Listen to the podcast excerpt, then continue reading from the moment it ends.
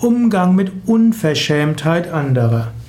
Vielleicht ist in deiner Umgebung ein Mensch, den du als unverschämt äh, empfindest.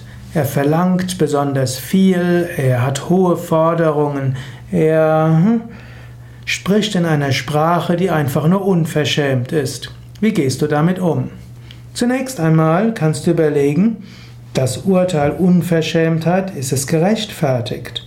Es gibt Menschen, die kommunizieren offener, es gibt Menschen, die sagen ihre Bedürfnisse einfach mal so, aber es heißt ja nicht, dass sie darauf bestehen.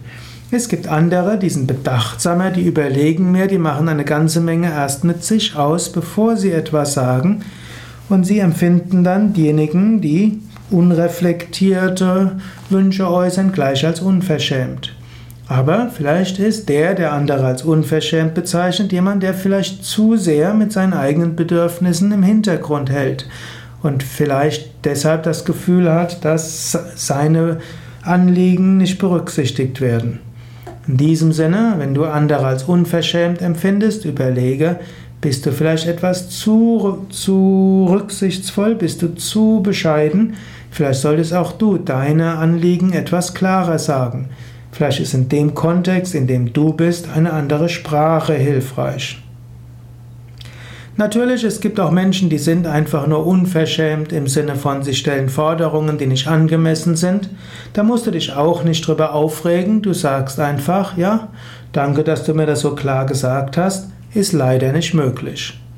Man kann auch auf eine unverschämte Forderung einfach ein einfaches Nein sagen. Man kann vorher aber eben die Forderung als Ausdruck eines Anliegens wertschätzen und danach sagen, geht leider nicht.